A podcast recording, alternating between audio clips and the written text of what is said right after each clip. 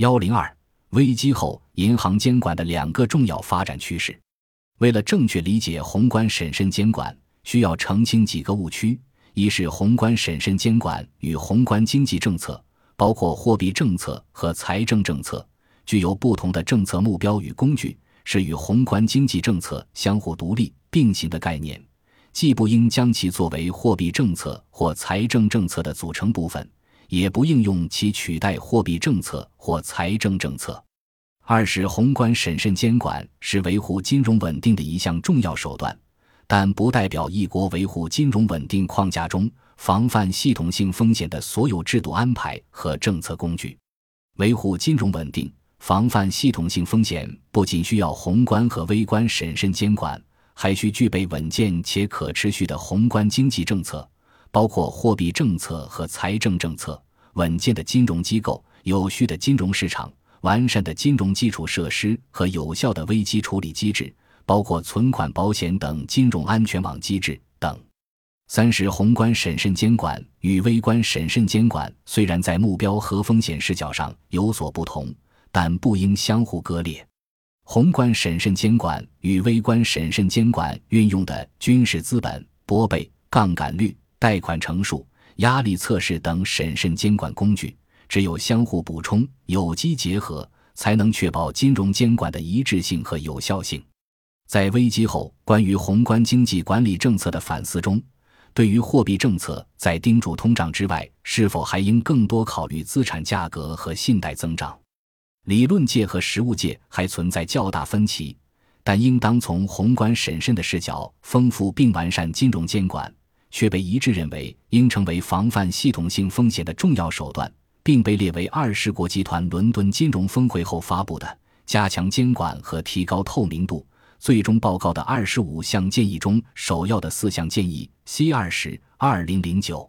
值得注意的是，在危机之后，宏观审慎监管要求已被纳入银行业、证券业和保险业的有效监管核心原则。国际证监会组织 （IOSCO）。于二零一零年七月发布的《证券业有效监管核心原则》修订稿规定，证券监管应当努力实现投资者保护、维护市场诚信和防范系统性风险三大目标，并增加了两条关于宏观审慎监管的原则，要求证券业监管机构加强对系统性风险的识别、评估和控制，并定期评估监管范围的适当性，及时将具有系统重要性的机构。业务和市场纳入监管范围。二零一一年十月发布的《保险业有效监管核心原则》修订稿增加了一条关于宏观审慎监管的原则：Macroprudential Supervision and Market Analysis。二零一二年九月，巴塞尔委员会发布新修订的《有效银行监管核心原则》，以下简称“核心原则”。提出一个有效的银行监管框架，应当是微观审慎监管与宏观审慎监管的有机结合。巴塞尔委员会未在核心原则增加一条专门的宏观审慎监管原则，而是将加强系统性风险评估和宏观审慎监管的精神反映到各条相关核心原则和前提条件中。核心原则第一次对银行监管的目标提出了明确要求。规定银行监管机构的首要目标是促进单家银行以及银行体系的稳健运行。监管机构应当加强对宏观经济和金融市场运行状况的关注，从单家银行、银行体系和宏观经济等多个层面对银行体系内部和外部的风险进行有效识别、评估和应对。应当根据银行的风险状况、系统重要性以及宏观经济和金融市场状况。确定银行需要计提的监管资本，应当根据匹配性原则 （proportionality） 按照银行的风险状况和系统重要性确定监管强度，分配监管资源和采取监管措施，加强对系统重要性银行的监管。应当关注监管范围之外的类银行机构或业务的发展情况，加强对影子银行的监管等。这使得宏观审慎监管成为对各国金融监管机构实施有效监管的基本要求。二、宏观审慎监管框架的基本要素。宏观审慎监管框架包括三大基本要素：宏观审慎分析、宏观审慎监管政策工具和宏观审慎治理机制安排。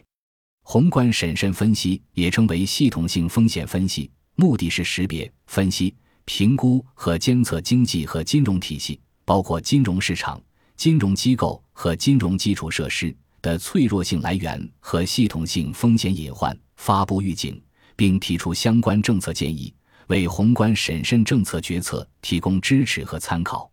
此次国际金融危机前后，国际货币基金组织、世界银行、国际清算银行以及各国中央银行和监管机构均在这一领域进行了积极的研究和探索。宏观审慎监管旨在从两个维度来应对系统性风险：一是时间维度，重点是推进逆周期监管，目的是缓解金融体系的顺周期性；二是跨业维度。重点是推进对系统重要性机构、市场和产品的监管，目的是弱化金融体系内部的关联性，降低系统性风险集中度，解决大而不到问题。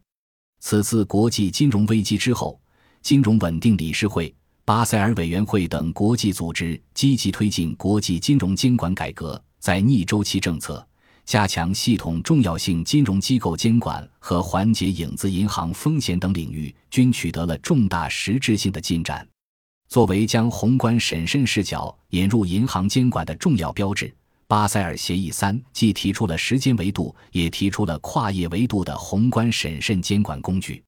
其中，储备资本、逆周期资本和杠杆率要求为时间维度上的宏观审慎监管工具。系统重要性附加资本要求，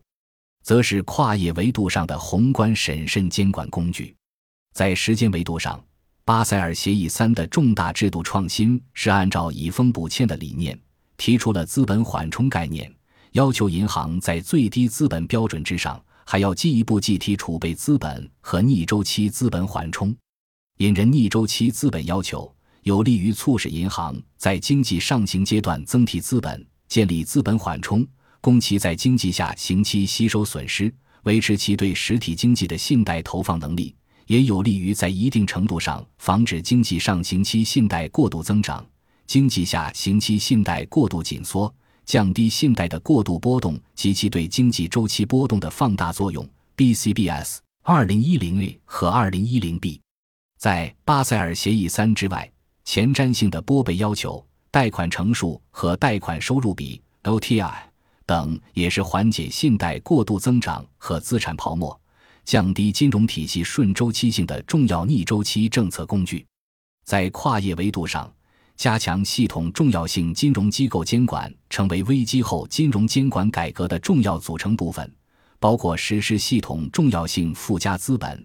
提高系统重要性机构损失吸收能力，降低其倒闭的可能性。完善系统重要性机构处置和退出机制，降低其倒闭带来的负面冲击；强化对系统重要性机构的监管，增加监管的频率、深度和资源配置等。FSB 二零一零 BCBS 二零一零 A 二零一五年，金融稳定委员会又进一步对全球系统性银行提出了总损失吸收能力 （Total Loss of Sorting Capacity，TLAC）。要求，以确保其无论是在正常经营还是经营失败时，都拥有充足的资本和合格债务工具来吸收损失、抵御风险。在银行进入处置阶段时，可以强制要求由债权人进行自救，即将银行的特定债权转换为普通股或实施减记，从而能在不动用公共资金的情况下维持银行的核心服务功能。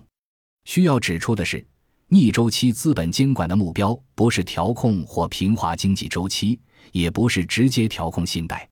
巴塞尔委员会在巴塞尔协议三中明确指出，逆周期资本监管的首要目标是提高银行业的损失吸收能力和应对经济周期冲击的能力，防范银行业信贷过度投放带来的系统性风险及其可能造成的损失。逆周期资本监管的目标不是调控或平滑经济周期。也不是直接调控信贷或者约束单家银行的信贷扩张，逆周期资本的实施能够在一定程度上防止经济上行期信贷过度增长，经济下行期信贷过度紧缩，降低信贷的过度波动，但这是逆周期资本能起到的正面副作用，而不是其首要目标。选择广义信贷 GDP 指标作为计提逆周期资本基准参考指标的主要原因在于，金融危机表明，信贷过度增长是导致银行系统性风险累积的重要原因。但信贷增长只是作为系统性风险的表征，而不是逆周期资本政策的目标。BCBS 二零一零 B，巴塞尔委员会强调，不宜用逆周期资本来调控经济周期。这一目标最好采用财政政策、货币政策等宏观经济政策，而非宏观审慎政策来实现。在加强影子银行监管方面，二十国集团领导人要求金融稳定理事会与其他国际标准制定机构协调合作，制定加强影子银行监测和监管的一揽子政策措施。为此，金融稳定理事会建立了全球影子银行监测框架。跟踪研究各国地区影子银行机构和业务的发展趋势，从而及时发现系统性风险隐患，必要时采取应对措施。同时，金融稳定理事会于二零一三年八月发布了加强影子银行监测和监管的政策框架 （Policy Framework for Strengthening Oversight and Regulation of Shadow Banking Entities），并在五个领域制定发布了影子银行监管政策，即银行与影子银行的业务关系。货币市场基金、资产证券化、证券融资交易，如回购和证券借贷等，以及其他影子银行机构和业务。对于其他影子银行机构和业务，金融稳定理事会提出，应基于五类功能或业务来评估其系统性风险来源，即集合投资工具、贷款发放、依靠短期融资的市场中介活动。通过信用保险促进信贷投放，以及基于证券化的信用中介和金融机构融资，并在必要时采取适当的政策措施缓解相关风险。本集播放完毕，感谢您的收听，喜欢请订阅加关注，主页有更多精彩内容。